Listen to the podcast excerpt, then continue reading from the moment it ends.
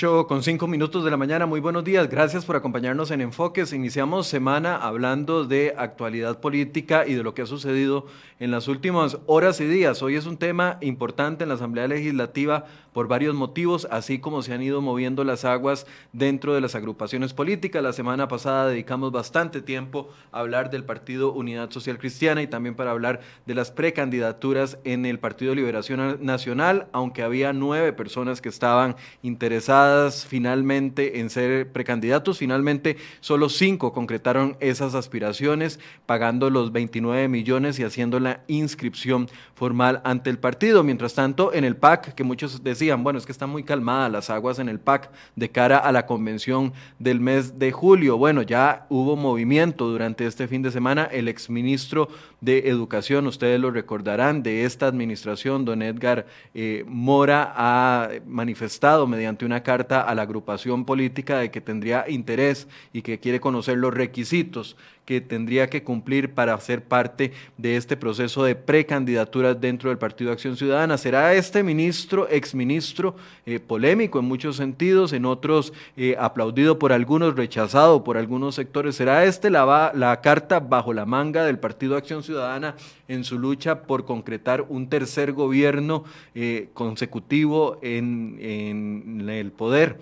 Bueno, eso es parte de lo que vamos a conversar el día de hoy. También la situación que está viviendo el Partido de Liberación Nacional respecto a la Comisión Legislativa Especial Investigadora que se va a establecer hoy, que va a establecer y buscar supuestos vínculos de un diputado y de su familia con eh, una persona cuestionada por tema narco. Y para hablar de estos y otros temas políticos ya nos acompaña eh, a Daniel Calvo, analista político que va a estar con nosotros esta mañana atendiendo esta cita. Le agradezco mucho Daniel y también aprovecho para saludar ya a las personas que están conectadas. Roy Cruz eh, que nos saluda, Kevin Fonseca, Rod Draven, Sergio Tencio, Euclides Hernández, buenos días. Eh, gracias a todos por sus buenos deseos. A doña Emilia Cordero, Janet Conejo, Elisa Pollastro en Randall Ortiz y todas las personas que se van a ir conectando en, las, en los próximos minutos. Eh, Daniel, buenos días, ¿cómo vas? Muy buenos días, Michael. Encantado de estar nuevamente por acá. Y efectivamente, como han mencionado, se alborotó el panal y se alborotó el panal en todas las agrupaciones políticas y con un elemento que me parece a mí es de importancia, de cuidado y ojalá no también sea de mucha consecuencia. Es que muchas de las precandidaturas actuales de los partidos políticos eh, se encuentran dentro de la Asamblea Legislativa. Hace unos días hacíamos un repaso con Gerardo Ruiz para hacer hoy y hablábamos de hasta 10 precandidaturas, 10 posibles precandidaturas en la Asamblea Legislativa. Eh, imagínate la complejidad que eso puede agregar en momentos que tenemos, por ejemplo, la discusión de todo lo relacionado con la agenda del FMI, probablemente vendrán otros empréstitos. Yo creo que también esta comisión investigadora eh, si bien me parece excelente que se haga la investigación, probablemente también eh, se le quiera eh, aderezar con, también con temas electorales, etcétera, para golpear al Partido de Liberación Nacional. Y así yo creo que estarán una serie de temas. Por ahí también tenemos un día de estos eh, el tema del informe de la Comisión Investigadora de las Finanzas del PAC. Y tenemos el primero de mayo, que hemos visto también la resolución de jefaturas, y ya todo se lee en clave de tendencia política, de elecciones y como te decía, eso yo creo que agrega enorme complejidad al panorama actual en el que nos, en el que, en el que nos desarrollamos. Sí, eh, es que va a ser muy complicado porque algunos dicen, el PAC se va a sacar el clavo de la comisión investigadora de las estafas, de la estafa del PAC, que algunos dijeron en su momento, ya eso se vio en tribunales, no era necesario eh, hacer la comisión. Otros dijeron, no, la comisión hay que hacerla, hay que determinar qué es lo que van a establecer, si van a extender de una u otra forma o recomendar a la fiscalía alguna investigación adicional, etcétera, etcétera. Pero, pero algunos ya están viendo esta comisión del Partido Liberación Nacional muy, muy muy como una sacada de clavo, Daniel. Eso es lo que se dice en algunos sectores que, dicen, bueno, lo, del, de Gustavo Viales se tiene que ver, ahorita él no es investigado penalmente, su familia no es investigada penalmente, ¿para qué una comisión especial investigadora? Pero Liberación se tuvo que tragar sus propias palabras y ceder también a la apertura de esto porque ya existía aquel otro antecedente y quedaría muy mal si hubiera votado en contra de no crear esta comisión especial investigadora. Michael, yo no podría decir, digamos, que ese es únicamente el fin que persigue. Me parece que realmente hay una preocupación sincera y honesta de, de realmente cómo el tema del narcotráfico, el lavado, puede eh, irse incorporando eh, de poco en, en, actividad política. Pero lo que sí es cierto, y que te, los, que te lo mencionaba y que vos también has, has adherido a algunas, algunos temas, es que efectivamente eh, vendrá una etapa ahora en la Asamblea Legislativa donde se le van a sacar todos los trapos sucios, y no me refiero solo al Partido de Liberación Nacional, me refiero a todas las agrupaciones como tal. Me refiero, te decía yo, por ejemplo, el caso de las finanzas públicas. Hoy, por ejemplo, ahora antes del programa, leía que la gente solicitaba eh, que el caso de UPAT se le diera un trámite más expedito. Muy probablemente el tema UPAT eh, quiera eh, o dará de qué hablar en la Asamblea Legislativa en los próximos meses. Y me imagino que irán saliendo temas justamente orientados a, un control político más fuerte, más beligerante, que claramente está orientado hacia fines electorales en momentos que estamos en primarias, pero que también ya eh, por ahí del mes de octubre, mes de septiembre, ya tendremos definidos con claridad quiénes serán los candidatos de cada uno de los partidos políticos. Pareciera es que los electores iban a quedar en un fuego cruzado, Daniel, entre acusaciones eh, fundamentadas o no, eh, eh, entre discursos fuertes en contra de cada una de las agrupaciones. Sí, la, los electores van a quedar en un fuego cruzado que, que se va a aderezar y se va a ir incrementando conforme se vaya acercando el proceso electoral, ya la convocatoria oficial en el mes de octubre y eventualmente la primera ronda en el mes de febrero con lo que todos dicen que habrá una segunda ronda eh, para este próximo proceso. Michael, hoy observaba también antes del programa un llamado que hacía la expresidenta de la República, Laura Chinchilla, para tener una campaña de altura. Y a mí me encantaría ser tan optimista como doña Laura, pero yo no lo soy.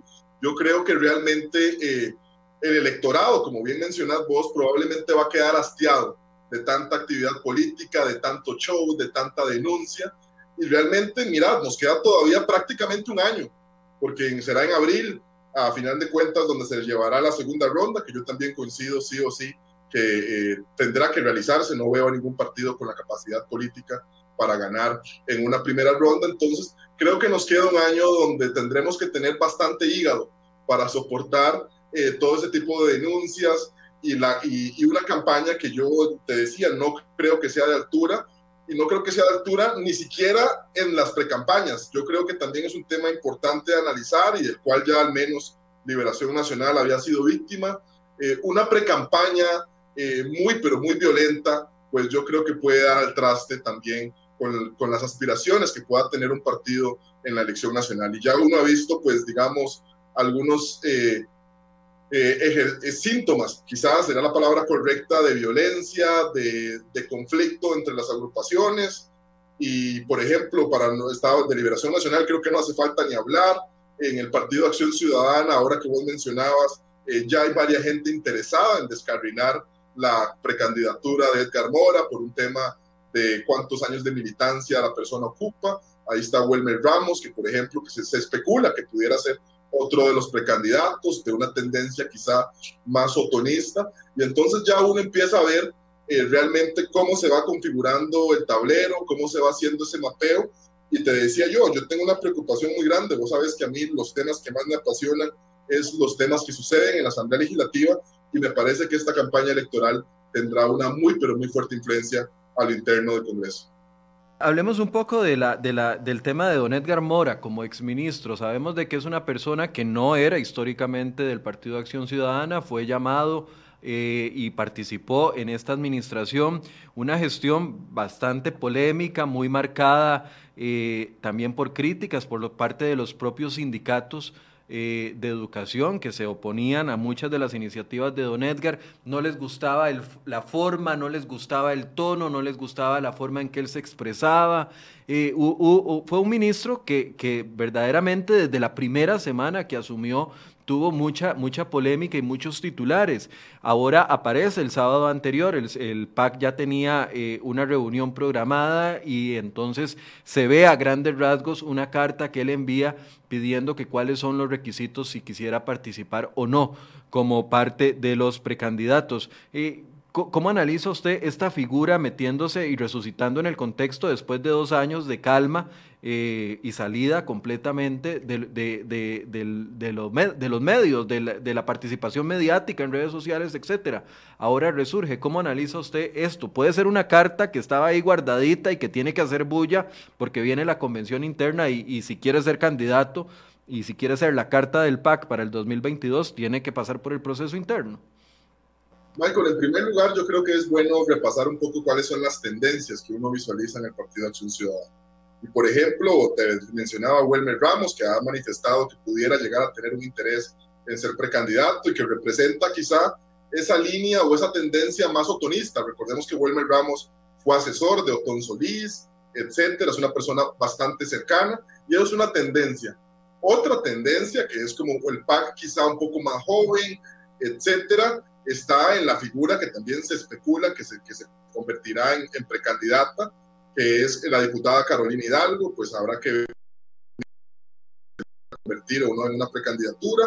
Por ahí también está, por ejemplo, el partido quizá más afín a lo que fue Luis Guillermo Solís, que, que esta actual administración se ha intentado desligar un, poco, diría yo bastante, de lo que fue la tendencia de Luis Guillermo Solís en el Partido Acción Ciudadana. De ahí se especula también, aunque yo lo veo difícil entiendo de humor o en Corrillos que ya ha declinado a la aspiración, que es eh, Ana Elena Chacón, vicepresidenta de la República. Y por ahí yo creo que también aparece Edgar Mora. ¿Qué representa Edgar Mora? Representa el partido Acción Ciudadana quizá un poco más a la izquierda, un poco más progresista.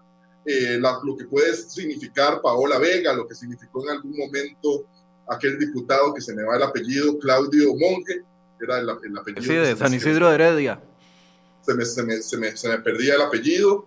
Y, todos recordamos ese PAC, que es un PAC quizá un poco más cercano al Frente Amplio, que tiene pues ideas eh, más importantes, que diría yo, y vos eh, lo anticipabas, me parece con razón, que vive un poco políticamente del choque o del tema polarizante. Y creo que el mejor representante para esto, sin duda, es Edgar Mora, porque como vos bien lo mencionabas, es una figura que desde un inicio polarizó, que desde un inicio generó polémica y yo creo que el Partido Acción Ciudadana también ha aprendido a hacer política justamente eh, gracias a la polarización en ciertos temas y al choque. Yo creo que es un que habrá que ver si, el, si, la, si la Asamblea Nacional pues eh, perdona, por decirlo de algún modo, el tema de la militancia o no, pero yo me parece que es un candidato a prestarle atención en caso que logre inscribir su, precandidatura. Daniel, hablando de, esa eh, división que hay al, interno del PAC, que existe en todos los partidos, pero en, esa división ideológica que se mueve entre más extremo y menos extremo, eh, Edgar, Edgar Mora eh, podría representar, como vos decís, esa parte progresista del PAC con mucho más fuerza que la diputada Carolina Hidalgo, que también representa también mucho de lo, de lo que es eh, eh, eh, la, lucha por los derechos de la mujer, el tema del feminismo, que, que se ha abanderado con muchos temas que se le atribuyen históricamente al progresismo. ¿Están balanceados, están en la misma posición o usted ve un poco más extremo, como decía a don Edgar, que que a la diputada Hidalgo? Sí, yo creo que, que, Edgar Hidalgo ha labrado quizá un tema, digamos, de, de querer entrarle a, temas más polémicos, quizá un poco más de frente, y ahí estuvo, por ejemplo, con varios temas, en el tema del Ministerio de Educación, eh, guías de sexualidad que tuvo en algún momento, y se me van otros temas, porque como decías vos, ya hace bastante tiempo eh, Edgar Mora pues salió y ahora intenta revivir. Pero creo que lo mismo sucede con la misma diputada Carolina Hidalgo. O sea, yo creo que Carolina Hidalgo tuvo un protagonismo muy, pero muy fuerte, importante y reconocible eh, cuando fue presidenta de la Asamblea Legislativa, pero diría yo que prácticamente una vez que salió de la presidencia de la Asamblea Legislativa, es muy poco lo que el electorado ha sabido de ella. Realmente ha tenido un perfil, diría yo, bastante bajo en la Asamblea Legislativa y ahora nuevamente, pues con diferentes temas, intenta buscar un protagonismo, pero creo que dentro de ese eh, electorado del Partido Acción Ciudadana, quizá un poco molesto con las alianzas que tuvo que hacer esta administración con figuras del PUS, con figuras del Partido Liberación Nacional, con adoptar quizá una política económica eh, un poco, diría yo, liberal, eh, con ciertas figuras ahí, creo que encuentra quizá eh, una mayor cercanía en la figura de Edgar Mora que Carolina Hidalgo, pero, pero, pero tendremos que ver, Michael, creo que todavía estará por verse si al final de cuentas logrará inscribir la precandidatura eh, Edgar Mora, pero me parece que es una figura que representa justamente esa ala, esa ala quizá para algunos pudiera ser radical o quizá un poco más al, a la centro izquierda que, que, existe en el partido eh, Acción Ciudadana. Hay otra persona que ya ha manifestado dentro del PAC y tal vez muchos no se acuerdan porque fue diputada hace muchos años, fue diputada en el año 2002-2006, doña Marta Zamora, que también ha manifestado que ella tendría intención de ser precandidata dentro del partido Acción Ciudadana. A mí lo que quisiera eh, en este punto tratar de dilucidar es si, si, verdaderamente existen esas tendencias del Luis, Guillermismo, si es que existe eso, y el otonismo, si es que existe eso, porque vos hablabas de, de Welmer Ramos, muy cercano a Otón Solís. Recordemos que durante la, el tema del cementazo, por ejemplo, don, Otón Solís, que fue muy crítico con la administración eh, Solís Rivera, nunca tocó a, a, Welmer Ramos siendo uno de los principales protagonistas del tema del cemento chino, siendo él el ministro que cambió los reglamentos, siendo él el que se le cuestionó eh, pasarle por encima los temas técnicos para que pudiera ingresar el cemento chino en tiempo porque el barco estaba afuera y había que aprobar. Bueno, todo ese tema que ya ustedes conocen. Eh, Donotón nunca tocó y siempre defendió a Welmer Ramos, y dijo, contra todo el mundo, pero no contra Welmer Ramos. ¿Será que verdaderamente don Welmer representa, junto con el diputado Carranza, que es el que ha dicho en un par de ocasiones en el Congreso, de que don Welmer sería una buena, una buena opción para el Partido Acción Ciudadana como precandidato? ¿Será que eso representa este grupo y el resto? El grupo más cercano a don Luis Guillermo, porque a mí me llama mucho la atención, Daniel, también el silencio que han tenido sobre este tema de la comisión la diputada Hidalgo, por ejemplo, que fue muy vehemente cuando defendió el hueco fiscal. Recordemos a la, a la diputada Hidalgo y a la diputada Paola Vega defendiendo el hueco fiscal a muerte cuando, cuando se investigó dentro de la comisión y todo esto. Entonces, eh, no sé cómo, cómo analizas esas dos tendencias, si es que esas dos tendencias verdaderamente están consolidadas o son simple, eh, simplemente afinidades. Michael, vamos a ver, yo creo que el tema de tendencias es un tema normal y el que no escapan en los partidos políticos, pero si existiera al menos alguna duda de las tendencias, repasemos cuál es la fórmula presidencial de Carlos Alvarado. El tema es que la gente ya no se acuerda de los vicepresidentes, porque han pasado completamente invisibles en esta administración, pero creo que eh, nos habla justamente de al menos tres PAC. Por ejemplo, está Carlos Alvarado, que representaba quizá el movimiento más joven, eh, Juan Carlos Mendoza, por ejemplo, pues la camada, diría yo, que ya nació en el Partido Acción Ciudadana. Y esa era como una primera tendencia, que ahí quizá hay matices, porque creo que son más de tres tendencias. Por ejemplo, estaba el partido, el, el, el PAC un poco más a la izquierda y con cercanía también con lo que pudo haber sido eh, Víctor Morales Zapata, diputado polémico en la administración anterior. Y ahí tenemos a Marvin Rodríguez, que es el, el, vicepresidente de la República. Y tenemos a Epsi Campbell, que todo el mundo sabe fue una figura, o, es todavía una figura bastante cercana al otomismo. O sea, ve que ahí, la, solo la fórmula presidencial, tener retratadas tres tendencias del Partido Acción Ciudadana. Y yo creo que las tres tendencias se mantienen todavía dentro de la agrupación y creo que por ahí pues podrían existir otras eh, con pequeños matices, lo que hablábamos, unas quizá un poco más eh, al centro izquierda, como lo que podían ser Paola Vega, como lo que podía ser Edgar Mora, como lo que fue en algún momento Claudio Monge, que yo creo que también es al menos una tendencia que con fuerza intentará eh, nuevamente hacer un guiño estratégico a lo que fueron los bastiones electorales del Partido Acción Ciudadana. ¿Quiénes eran los bastiones del Partido Acción Ciudadana antes de esta administración? Universidades, sindicatos eh, empleados públicos, hoy completamente divorciados con la actual gestión del Partido Acción Ciudadana. Y yo creo que el Partido Acción Ciudadana está consciente de eso, está consciente que, eso, que ese eh, amplio sector de la población lo podría perder, por ejemplo, a manos del diputado José María Villalta si logra concretar su aspiración presidencial. Y para ellos también requieren un, precandidato, al menos, que pueda llegar o tener un calado importante o una empatía con esos sectores que, como te decía, hasta hace algún tiempo, pues eran los bastiones electorales del Partido Acción Ciudadana.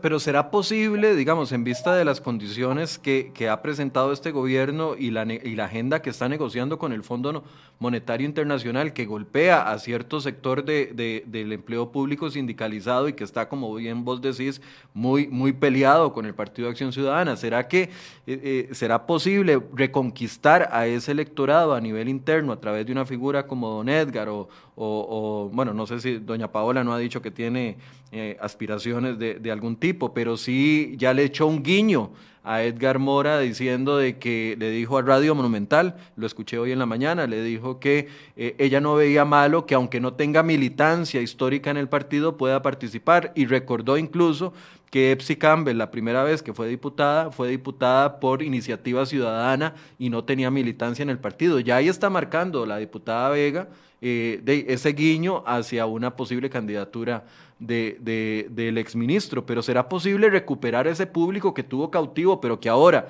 con la, con la negociación con el Fondo Monetario Internacional, con la ley de empleo público y, y con la eliminación de la exoneración al salario escolar, eh, que está dentro de otro proyecto que no es empleo público, eh, esa, esa ala fuerte de, de, conservadora no va a estar, conservadora digo yo, dentro de, la tendencia del PAC, no va a estar fácil de reconquistar de nuevo, de que vuelva a confiar, o puede que sí.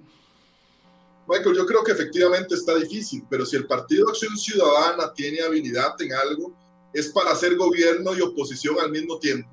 Y ahí vos lo mencionabas, repasemos, ¿quién fue el máximo crítico de la administración de Guillermo Solís? Fue Otón Solís, y Otón Solís, yo creo que Carlos Alvarado se guindó, por decirlo así, en la popularidad que tuvo en su momento eh, Otón Solís, siendo sumamente crítico del propio gobierno del PAC, y eso le permitió pues llegar nuevamente a la presidencia. Hagamos el repaso hoy nuevamente. ¿Quiénes son los máximos críticos de estos proyectos de empleo público y de otros de la agenda del Fondo Monetario Internacional? Mire, son los propios diputados del PAC. Sí, doña Paola Vega, es Wilmer Ramos, el Luis Ramón Carranza. Entonces yo creo que ellos tienen esa habilidad, habilidad para hacer gobierno y oposición al mismo tiempo. Si al final de cuentas será creíble o no para el electorado, pues eso creo que estará por verse. Pero yo sí me imagino, y yo creo que ya ha empezado a construirse una narrativa de que realmente el, Partido Acción Ciudadana termina por renegar de sus gobiernos. Y, y, y, lo vi, por ejemplo, en la administración anterior. La gente decía, no, es que el gobierno de Luis Guillermo Solís no fue completamente PAC, porque provenía del Partido de Liberación Nacional, porque venía Mariana de otro partido, etc. La nueva, dijo el, el presidente Alvarado en su momento. Bueno, imagínate, entonces Carlos Alvarado se intentó vender nuevamente como si un PAC más verdadero, una persona que nació ya en el Partido Acción Ciudadana, que no tenía una militancia previa en otra agrupación política.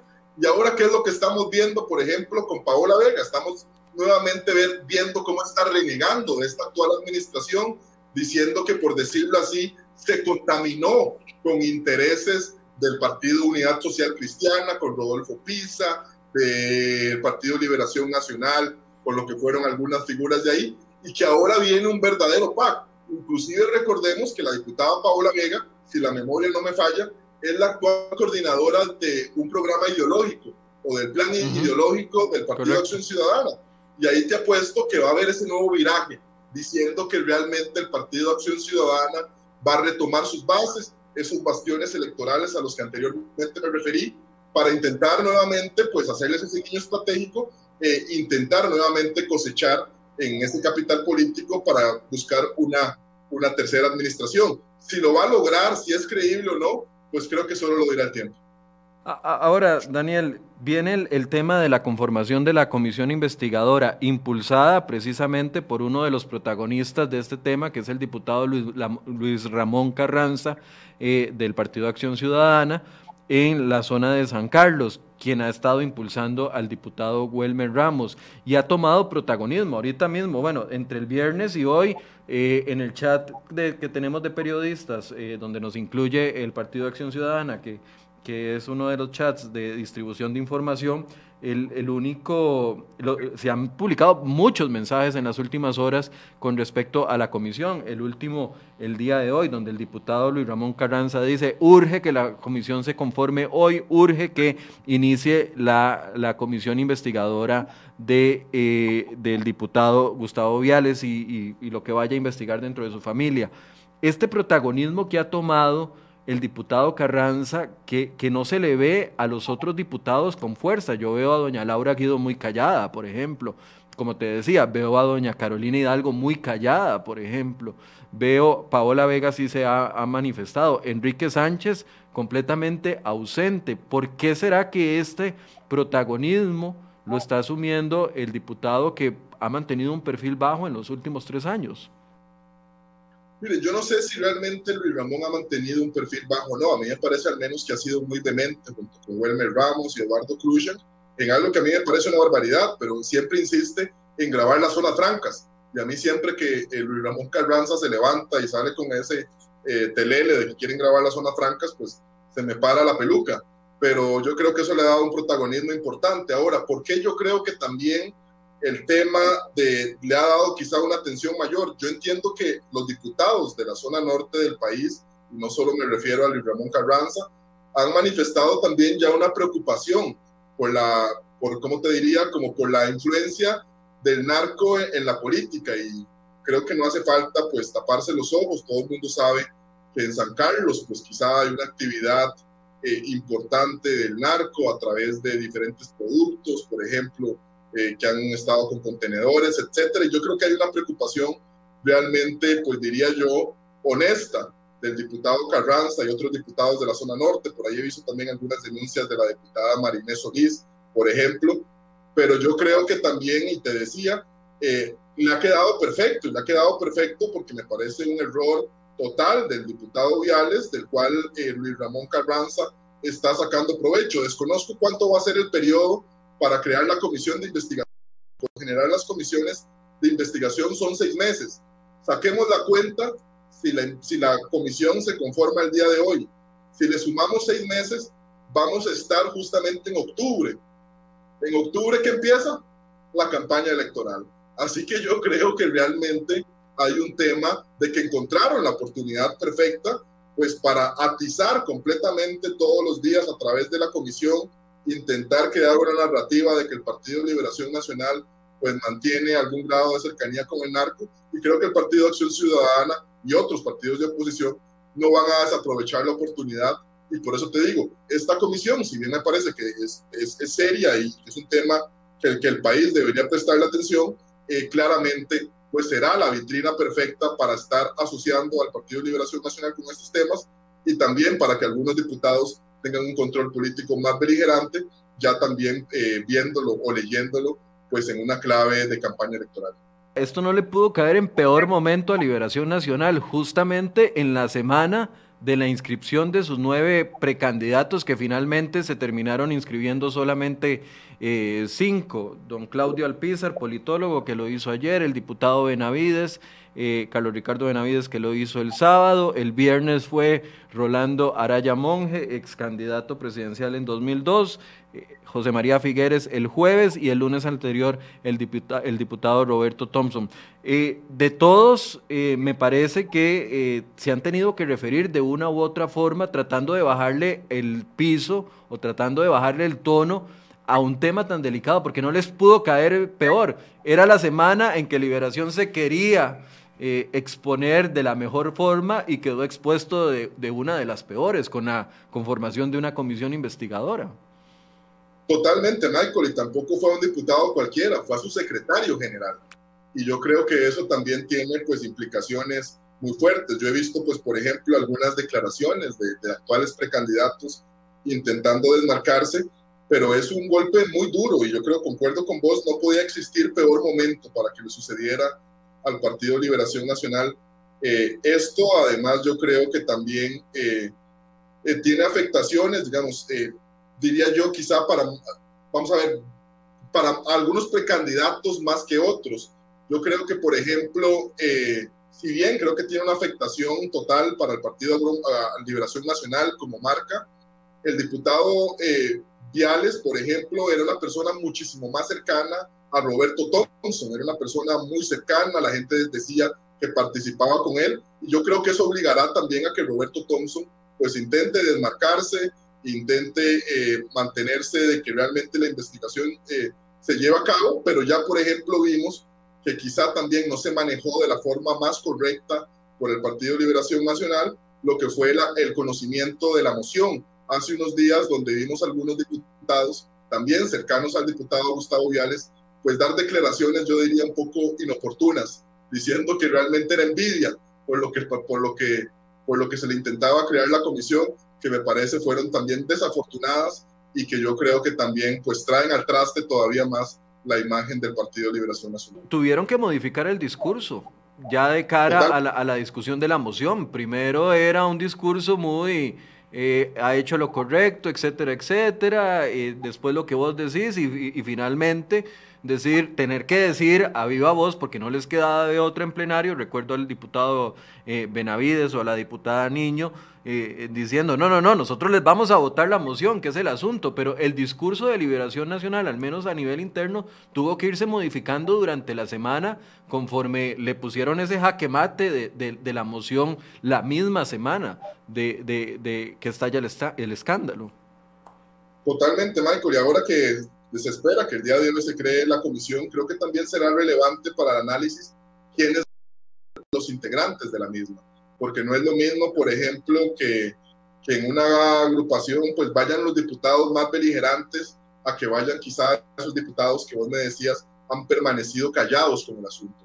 Entonces yo creo que será muy relevante ahora, las, no sé si será a las, a las 3 de la tarde, creo que se anunciará la, la conformación de la, de la comisión o por ahí, eh, ver realmente quiénes integran eso, porque creo que eso le dará quizá un poco más de eco a lo que pueda suceder en la comisión o no, que te decía yo, eh, traerá consecuencias importantes para la actual campaña política. Ahora, ¿cómo ve usted, Daniel, la situación que se presentó con las precandidaturas, eh, los anuncios que se hacen, eh, algunos muy vistosos? Yo estuve viendo, por ejemplo, en redes sociales que el del expresidente José María eh, Figueres se, se fue, fue, bastante visto en vivo, había bastante gente apoyando. Eh, yo fui a participar de la inscripción de Thompson, participé ahí algunos minutos que fui a cubrir la nota y en realidad eran unas cuantas personas que yo mismo vi que llegaron en una buceta. Eh, metieron a gente en dos o tres bucetas al estilo al estilo histórico de, de, la política, traer gente para que apoyara, para que cuando se entrara el, el candidato, el precandidato, estuviera alguien aplaudiéndole y ondeándole banderas. Eh, José María Figueres, bastante participación virtual, eh, pero ya después los otros, eh, la de Rolando Araya pasó prácticamente desapercibida. Ayer la de Claudio Alpizar, eh, muy poca gente participando virtualmente. Eh, la de Carlos Ricardo Benavides, él la estaba transmitiendo y tenemos muchas más personas viéndonos nosotros ahorita que la gente que estaba viendo a don Carlos Ricardo Benavides el, el lunes, el sábado, perdón, haciendo su discurso. Eh, ¿Cómo analizás, digamos, la exposición que tuvo? ¿Tuvieron que mejor bajarle el perfil para que no les lloviera mucho, como decimos popularmente? Vamos a ver, porque yo creo que, digamos, si bien es un elemento respecto a los favoritismos que existen ya dentro de la misma convención interna del Partido Liberación Nacional, no diría yo necesariamente que, que, que sea un factor eh, fundamental quién estaba viendo, no, pero vamos a ver cómo me, me explico con, con, esto. En el caso del partido de, de, José María Figueres, pues creo que se sabe que es el candidato a vencer dentro del Partido de Liberación Nacional, que ya tiene pues su grupo importante, que inclusive fue precandidato en la anterior contienda, entonces ya tiene pues un grupo muchísimo más construido que otros precandidatos, pero también yo te digo, mucha de la gente que participó, que estaba viendo eh, el, el, la, la, la, versión en redes sociales, yo dudo que realmente estuvieran para apoyarlo, porque yo realmente también el, el rato que estuve en redes sociales, lo que vi fue también una barbaridad de comentarios, eh, digamos, eh, ofensivos o realmente pues desafortunados para la imagen de José María Figueres. Entonces, yo creo que José María Figueres levanta pasiones, para bien y para mal.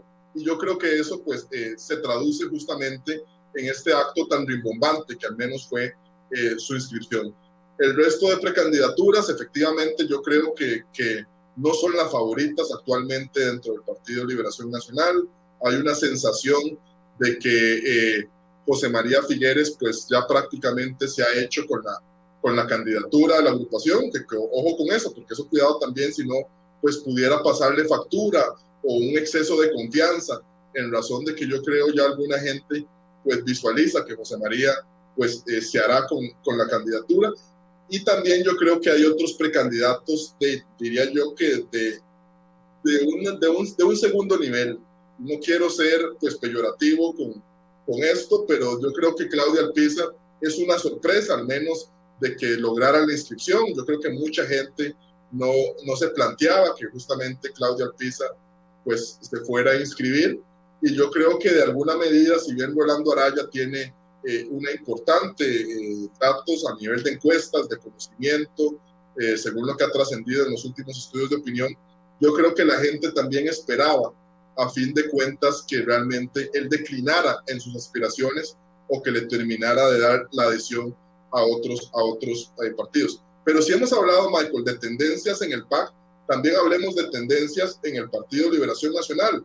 Y yo creo que están prácticamente representadas en las primeras tres precandidaturas. El figuerismo, que es una tendencia histórica, eh, siempre presente en el Partido Liberación Nacional. El arismo, que en alguna medida la gente lo empieza a ver en la figura de Carlos Ricardo Benavides, gracias a la manifestación de Rodrigo Arias de estar con él, aunque todavía don Oscar no lo ha mencionado. Y otra tendencia de un grupo quizá un poco menor, pero que ha sido una figura relevante en los últimos 10 años, que es Johnny Araya, que es el tema de los alcaldes, y que todo el mundo sabe, pues se encuentra detrás de la figura de Roberto Thompson. Entonces yo creo que también ahí uno empieza a ver las explicaciones de estas candidaturas a lo interno del Partido Liberación Nacional.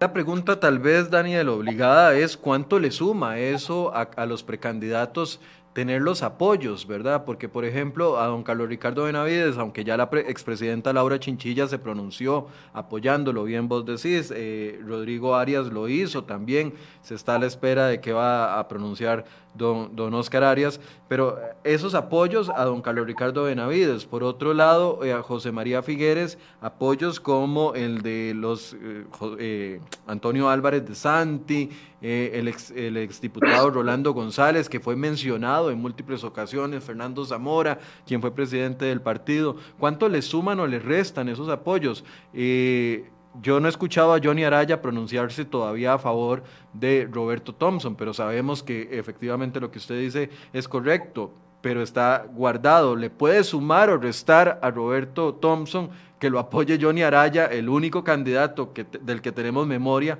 que abandonó la campaña a media campaña, por ejemplo? ¿Le puede sumar o restar? Porque podrá tener mucho peso don Johnny Araya dentro del nivel municipalista, siendo ahorita presidente de la Unión Nacional de Gobiernos Locales incluso. Pero, pero será un apoyo que le suma, es, mi pregunta. ¿Suman esos apoyos? ¿Le suma a, José María eh, Figueres eh, tener a De Santi? O, tener a Rolando González, le suma a Carlos Ricardo Benavides tener a Rodrigo Arias o a, doña Laura Chinchilla. Mire, Michael, eso es una muy buena pregunta y creo que la podemos responder más adelante. Me refiero más adelante eh, conforme vaya avanzando el proceso. Pero efectivamente yo creo que hay adhesiones o respaldos que suman y que restan. Ahora, primeramente, yo creo que ubiquémonos en la etapa en la que estamos dentro del proceso. Y en la etapa en la que estamos es dentro de la convención interna. Es decir, probablemente, aunque en Liberación Nacional es una convención muy abierta, de la que siempre existen una enorme cantidad de mitos que gente de otras agrupaciones terminan por votar en esta, en esta convención o no. Eso nunca ha quedado pues del todo eh, muy claro. Pero lo cierto es que eh, dentro de, esta primera etapa, yo creo que esas adhesiones de figuras importantes del partido pues suman. Y yo creo que sí son importantes. Ojo, dentro de esta etapa, ya después, en la próxima etapa, yo no estoy tan seguro que realmente esas adhesiones corran la misma suerte. Y yo creo que lo que ha sido más criticado o lo que ha sido, digamos, más visto, eh, que ha generado más polémica, ha sido la adhesión de Antonio Álvarez a José María Figueres en días recientes. Y mire, yo creo que eso probablemente ha terminado por resultar determinante dentro de la campaña eh, de Liberación Nacional. Pero cuidado si no, también ha resultado fulminante fuera de, de, Liberación Nacional, porque recordemos que Liberación Nacional no solo puede ganar con sus votos, requerirá ir a una campaña nacional donde primero que nada requerirá tener al Partido Liberación Unido, que son otros 100 pesos y que lo veo también complicado. Pero más allá de eso, requerirá también poder tener una figura que pueda pellizcar, por decirlo de alguna manera, en personas sin partido, que hoy te representan el 51% eh, de los costarricenses. Y ahí no tengo tanta claridad de si realmente estas adhesiones pues estarán sumando o probablemente también vendrán a restar eh, importante, porque son figuras que yo creo que eh, no han sido muy bien reconocidas por gran parte de los costarricenses. Para, para entender bien el análisis, tal vez desde afuera muchos critican que fulano apoye a Sutano, que De Santi apoye a Figueres, que, que doña Laura apoye a, a, Carlos Ricardo. Tal vez desde afuera eso puede generar críticas, pero a nivel interno suma votos para la convención interna y suma apoyo económico, porque sabemos que las campañas son caras. Yo me imagino que más de un precandidato estaba deseando el apoyo de, Álvarez de Santi, que sabemos que es una persona que tiene los suficientes recursos económicos para poder llevar adelante una campaña. No lo mismo de otros candidatos que han tenido que hacer cenas, precandidatos que han tenido que hacer cenas para recaudar los benditos 29 millones tan cuestionados que, solicita el partido para. Es, para sumar apoyos internos a, nivel de estructuras, preparar las bases del partido y para sumar el que paga la fiesta. De alguna manera, pues podríamos decirlo así, yo desconozco realmente si están financiando o, poniendo dinero para el tema de la campaña, es muy probable que sí, eso no queda, además en Costa Rica valga la pena para hacer ahí la cápsula de que estos procesos no están pues de alguna manera fiscalizados debidamente. deberían de estarlo, deberían de estarlo. Mira, aquí hay un tema que lo que voy a decir probablemente se le va a ir el rating aquí al programa, pero yo creo que en lugar de seguir pregonando ese discurso populista, de seguir reduciendo la deuda política, yo creo que más bien el país debería realmente intentar, cuidado si no, incorporar el tema de deuda política a los procesos internos, porque sería la única forma de tener control y que los precandidatos no llegaran ya de una vez, de alguna manera, muy comprometidos cuando llegan a, ser candidatos de sus agrupaciones. Eso creo que, creo que a la gente no le va a gustar pero es, importante que poder tenerlo en la reflexión. Y lo que te decía, Michael, yo, eh, para terminar el análisis ahí, yo creo que, como te decía, es importante a lo interno del Partido Liberación Nacional, pero ya también viendo por fuera, viéndolo con ojos externos, con la gente que quizá no necesariamente eh, eh, es militante o partidaria del Partido Liberación Nacional, yo creo que ahí ya entran otros puntos de análisis donde probablemente estas adhesiones no son tan bien vistas como si es al interno de Liberación Nacional. Y ya para cerrar, yo creo que Liberación Nacional ha tenido siempre un error que es casi que un pecado original, y es que generalmente le termina por hablar a sus bases y se olvida justamente de la gente que no milita con el partido eh, eh, propiamente. Y yo creo que eso, pues a la larga, pues termina de pasarle una cara factura en los procesos nacionales. Rápidamente el PUS porque quiero eh, ir, ir a otro tema y para concluir con el tema que vos proponías de cuánto nos va a afectar como país el hecho de tener esa, esa gran cantidad de precandidatos dentro de la Asamblea Legislativa en este momento. No solo por la agenda del FMI, no solo por el avance del proyecto, sino también hasta por el ausentismo. Pero, pero antes de eso, en el PUS se movió con más bajo perfil eh, se inscribió finalmente doña Linet Saborío, se inscribió el diputado Pedro Muñoz, se inscribió el diputado Erwin Macís, que ahorita está aislado porque tuvo contacto con una persona con COVID, eh, Juan Carlos Hidalgo, que era una de las figuras que había generado expectativa desde el año pasado, le terminó dando su adhesión pública a doña Linet Saborío, eh, diciendo que es una buena opción ella. ¿Cómo ve el, tema interno? bueno, y no podemos dejar por fuera. Eh, Rodolfo Pisa dijo, no voy a participar con la Unidad Social Cristiana. ¿Cómo ve el tema a nivel interno de, la Unidad Social Cristiana? Y también Roberto Suñol declinó sus aspiraciones. Sí, por cuestiones de salud, estuvo bastante enfermo. Vamos a ver, ahí realmente yo creo que también, digamos, visualizás, eh, por ejemplo, el partido, a, Pedro Muñoz, que es quizá el partido la tendencia dentro del Partido Unidad Social Cristiana con una visión un poco más económica, ha tenido también el respaldo de Miguel Ángel Rodríguez, que ha estado cercano con él en, en, pues en algunos temas. Yo desconozco si al final de cuentas se va a pronunciar o no en la eventual campaña política que ya está pronta a iniciar.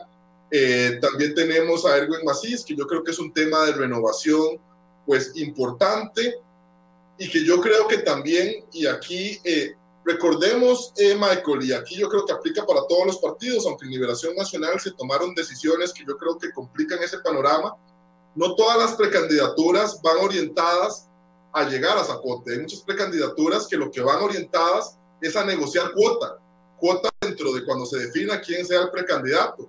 Y yo creo que por ahí también muchas precandidaturas pueden encontrar explicación. Yo entiendo que al menos al diputado Erwin Macís eh, hay un grupo de, importante de gente joven dentro del partido Unidad Social Cristiana que está reclamando espacios y que yo creo que quiere llegar a obtener curules o qué sé yo, algunos otros puestos de poder dentro de la agrupación y que han encontrado en Erwin Macís pues su caballo de Troya, por decirlo de alguna manera, para luchar por esos espacios. Y por otro lado está Linet Saborío, que si bien no es una diputada como el caso de Pedro y Erwin Macís, debemos recordar que hasta hace muy poco tiempo era la jefa de despacho la diputada Shirley Díaz. Shirley Díaz, que ha sido la diputada quizá más díscola de la fracción del Partido Unidad Social Cristiana, con una visión muchísimo más social, eh, muy crítica, por ejemplo, de lo que fue la reforma fiscal y de otros proyectos. Y yo creo que también ahí pues uno empieza a ver eh, movimientos a lo interno de, de, la agrupación que yo creo que también serán importantes para todo esto que hemos venido, venido mencionando eh, en, en, la agrupación. Y el caso de, de, de Rodolfo Pisa no queda muy claro todavía eh, cuáles serán sus aspiraciones, ha renegado del Partido Unidad Social Cristiana, ya he visto también el presidente decir que realmente que enhorabuena casi que, que Rodolfo Pisa se marcha de la agrupación y ya también uno empieza a ver las rencillas o los conflictos existentes en esa agrupación.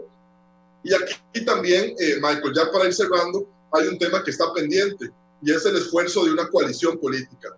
Y la coalición política yo creo que ahí sí podrían entrar sobre todo figuras que fueron más cercanas en el pasado a Unidad Social Cristiana, es decir, que estuvieron en esta agrupación.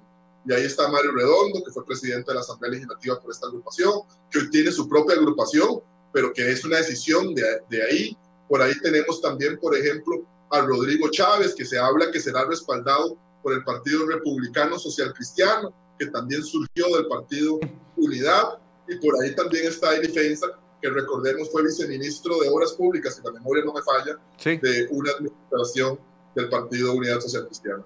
Ahora, nada más para cerrar el punto de la Unidad Social Cristiana, ¿cuánto le resta la salida de PISA? Porque para quienes recordamos la campaña 2018 y 2014, prácticamente PISA fue el que vino a resucitar la Unidad Social Cristiana, elevando el número de diputados, buscando los apoyos eh, económicos para, para que la campaña se diera, dándole visibilidad a la unidad social cristiana y, siendo tomada de nuevo en cuenta como una opción interesante para algún sector de la población, eh, como una opción presidenciable.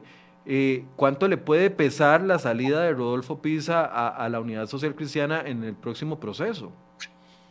Mire, yo creo que, eh, Michael, eso estará, estará, por verse. Habrá que ver también si en esos esfuerzos de coalición que te mencionaba, Rodolfo Pisa participará. Pero si esos esfuerzos de coalición pues logran concretarse, yo creo que el principal afectado será el Partido Unidad Social Cristiana, por lo que te decía, las figuras provienen justamente de su base electoral en alguna medida. Entonces habrá que ver cuál repercusión pues podría llegar a tener o no. Uno al menos sí visualiza que de momento habrá que ver, digamos, cómo esto se puede traducir en intención de voto, si hay, digamos, muchas expectativas situadas en la candidatura de Linet Saborío. Yo desconozco si Linet Saborío pues podrá mantener al Partido Unidad Social Cristiana, suponiendo que gane la precandidatura en esos niveles y como vos bien lo mencionaste, lo, lo elevó el, el Rodolfo, Rodolfo Pisa, que coincido con vos en que lo resucitó justamente una agrupación que se encontraba eh, pues de prácticamente a la deriva y, llegó ahí. Pero es que a Rodolfo Pisa se le pasa la factura de haber formado parte del gobierno del Partido Acción Ciudadana. Entonces yo creo que era algo que ya uno visualizaba, que tarde o temprano pues iba a suceder, quizá de manera, de manera menos dramática, pero que, que Rodolfo Pisa no encontraría cabida nuevamente en esta agrupación. Daniel, para, para ir cerrando, eh, vos hacías un punto que, que a mí me, me, parece que es digno de que le prestemos atención todos, porque independientemente de que los partidos estén en sus procesos internos y en sus procesos externos y las críticas que generan naturalmente todos estos, este tipo de procesos, eh, hay una agenda pactada con el Fondo Monetario Internacional, hay una agenda país, el país no se puede detener de aquí a abril del 2022 para ver si tenemos o no un presidente que retome eh, el, avance del país, está el crecimiento del desempleo, está la reactivación económica que nunca llegó, ya parece un mito eso de reactivación económica, ya no sabemos ni qué es ni cuándo, ni cuándo va a llegar. O sea, el país no se puede paralizar en los próximos 14, 15 meses esperando una solución eh, para comenzar a avanzar pero el hecho de tener a esos precandidatos dentro de la Asamblea Legislativa, ¿cómo va a afectar el proceso interno? Yo estoy haciendo aquí la lista, Roberto Thompson, Carlos Ricardo Benavides, Pedro Muñoz, Erwin Macís, eh, al menos esos confirmados. Vos me ayudas a terminar la lista. Welmer Ramos, Carolina Hidalgo eh, en, el PAC, eh, José María Villalta, ya ahí llevo siete. Tres no han dicho nada, cuatro sí ya han manifestado no sé si me está faltando alguno y cómo va a afectar esto la, dinámica legislativa en los próximos meses. Mira, no recuerdo aquí los nombres, pero en el repaso que hacía con Gerardo Ruiz en una nota justamente para hacerle hoy, me parece que llegamos hasta los 10 posibles, ¿verdad? Porque me refiero que, por ejemplo, uno imagina que José María Villalta sería, que probablemente Walter Muñoz sería, que en el Partido de Restauración Nacional uno no ah, sabe si al final de cuentas será Carlos Avendaño o será Eduardo Cruzan, que de los, cuales los dos se especula que también pues pudieran ser candidatos a la presidencia. Y ya con los que han mencionado ya llegamos ahí justamente a los 10.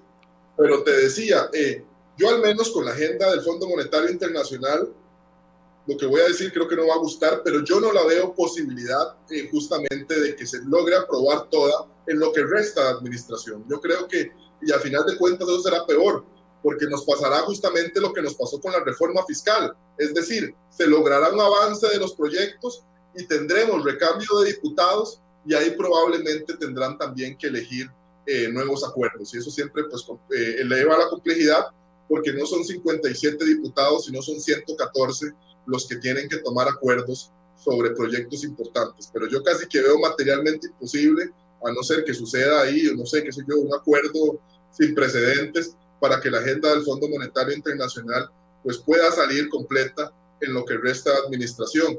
Pero no solo eso, como mencionas vos, o sea, hay una infinidad de temas que están esperando en la Asamblea Legislativa que se puedan atender, esos proyectos de reactivación económica que algunos sí están ahí identificados, pero que no se han aprobado y que te decía, dentro de las consecuencias, yo no solo veo que la Asamblea se dedique ahora, con razón, más al control político que la aprobación de leyes. Recordemos, por ejemplo, que no lo dice Daniel Calvo, lo dice el informe del Estado de la Nación, la última legislatura siempre es la que menos proyectos de ley pues logra aprobar y eso es justamente por los bríos electorales y además un elemento que yo creo que no será simplemente la discusión entre agrupaciones, sino también habrá que ver las discusiones a lo interno de cada una de las agrupaciones, es decir, la fuerza de tendencias ahí. Imagínense, por ejemplo, que en el Partido Liberación Nacional, por poner un ejemplo, donde tenemos identificados que hay un grupo de diputados bastante cercanos a la candidatura de Roberto Thompson, de que Roberto Thompson no, no, no logre hacerse con la candidatura. ¿Cómo quedarán esos diputados? ¿Podrán sentirse cómodos con quien resulte el nuevo candidato? Y pongo el ejemplo de ese de Roberto Thompson porque creo que es muy identificable cuáles son los diputados que están con él, pero también puede suceder en otras agrupaciones. ¿Cómo se sentirá, por ejemplo, Chile Díaz si a fin de cuentas resulta candidato o, eh, del PUS una persona con la que ella no comulga en lo ideológico ahí? Creo que eso serán repercusiones muy, muy, pero muy importantes que solo las podremos evacuar ya adelantada la campaña electoral, muy posiblemente por ahí del mes de septiembre, el mes de octubre, y que yo creo determinarán muchísimo eh, cuál vaya a ser el futuro de la Asamblea Legislativa y las expectativas que podemos tener ahí. Otro tema, y ya para ir cerrando, se nos viene el primero de mayo. y ya hemos visto cómo en el primero de mayo y en la definición de jefaturas de fracción, las precandidaturas han asumido un rol protagónico. Y lo vimos aquel día que, por ejemplo, que circuló, según medios de prensa, que la, eh, la, la, jefatura de fracción se negoció también entre Antonio Álvarez y José María Figueres. Todo eso va a agregar también muchísima atención a la elección del primero de mayo y a otras elecciones también importantes y así, también como la agenda política eh, que tendrá que discutir la Asamblea Legislativa en las próximas semanas y en los próximos meses. Sí, eh, deberíamos de hacer hoy más adelante otro programa de esto, porque hay otros elementos, no solo lo que vaya a pasar con el primero de mayo, quién vaya a ser el presidente o presidenta de la Asamblea Legislativa, qué, qué rol van a querer eh, tener las diferentes fracciones y a quiénes van a designar en esos roles, sino también la agenda, la convocatoria de sesiones extraordinarias se acaba y la agenda pasa a manos de las, de las fracciones legislativas. En plena precampaña eh, política, yo no me imagino cómo va a ser la definición de esa agenda, cómo van a utilizar los precandidatos dentro de la Asamblea Legislativa los temas de los proyectos de ley en discusión para hacer campaña política desde la curul, ya sea a través de control político o ya sea cuando se discutan los proyectos de ley. Y además de eso, tenemos encima que el plazo con el Fondo Monetario Internacional pactado por el gobierno, a un plazo que, muchos decían no se va a cumplir desde el principio, que es el mes de junio, ya, ya prácticamente está encima y el único proyecto de los siete que ha avanzado es empleo público y todavía le queda su camino y su consulta constitucional. O sea, hay mucho de qué lo que va a suceder en la Asamblea en los próximos eh, meses. No sé si querés, Daniel, hacer un, cierre eh, para concluir. Eh, diría yo, poco optimista. Pero imagina, has tocado un tema que me parece importantísimo. ¿Cómo se, se manejará la agenda? ¿Cuál será la alteración o la afectación que tendrá la agenda el tema electoral cuando venga sesiones ordinarias? Mira, te pongo un ejemplo. Perdona ahí, nada más, perdona ahí, nada más para apuntar. veamos cómo lo ha manejado el gobierno con el tema de empleo público. Cuando se distraen los diputados o quieran otros temas, desconvoca todo y solo mantiene empleo público. Ya ha pasado en dos ocasiones. Esa herramienta la va a perder el gobierno en los próximos días y ya ahí sí que queda al garete, como se dice popularmente, la, la agenda y la discusión y las prioridades que tenga el gobierno respecto a las que tengan los diputados. Michael, pero te pongo un ejemplo quizá un poco más drástico. Imagínate cuando ya vengan las sesiones ordinarias Decime vos, ¿quién va a tener interés, por ejemplo, en discutir más impuestos en plena campaña electoral, aunque ya tiene temas eh, eh, fundamentales de resolver en las finanzas públicas? O cuidado si no, más bien vayan a decidir qué es mejor aprobar la segregación, la donación, la autorización municipal para que me hagan un puentecito y ir yo justamente ese fin de semana a decir, vean, ayer aprobé el proyecto para que mañana me hagan el puente tal eso sí es, es una consecuencia que la vamos a vivir porque son proyectos que generan un rédito electoral inmediato, que no son impopulares. Cuando se hay proyectos, digamos, a todas luces impopulares, que yo me temo lastimosamente, pues no sé hasta qué punto vayan a quedar como prioritarios dentro de la agenda legislativa por todos estos temas que he mencionado. Y con esto cierro. Muchas gracias Daniel por el espacio. Eh, gracias a todos por sus preguntas. Eh, vamos a seguir, vamos a seguir hablando de estos temas, vamos a seguir invitando diferentes analistas políticos para ir viendo el panorama de la discusión preelectoral. Le agradezco a Daniel, le agradezco a todos ustedes por sus comentarios, muchísimos comentarios el día de hoy. Eh, tratamos de leerlos todos y dar respuesta cuando nos sugieren algún tipo de tema y también eh, gracias por su compañía. Nos vemos mañana. Mañana vamos a, abordar el tema de salud y el miércoles precisamente vamos a hablar con una de las personas que eh, fue protagonista el día de hoy en el programa. Me refiero a doña Linet Saborío. Va a estar acá con nosotros acompañándonos en esta hora para poder abordar desde de varios puntos de vista la situación interna del el PUSC y también todo lo que esté alrededor de estas discusiones que van a protagonizar la campaña y la pre-campaña, están protagonizándola y la campaña electoral. Gracias por su compañía. Eh, los invito a que se conecten mañana a partir de las 8 de la mañana. Recuerden que ustedes son los que hacen este programa, ustedes son con sus preguntas, con sus comentarios, con sus sugerencias, son los que hacen este programa y tratamos de abordar los temas que a ustedes les interesan. Muy buenos días, hasta mañana.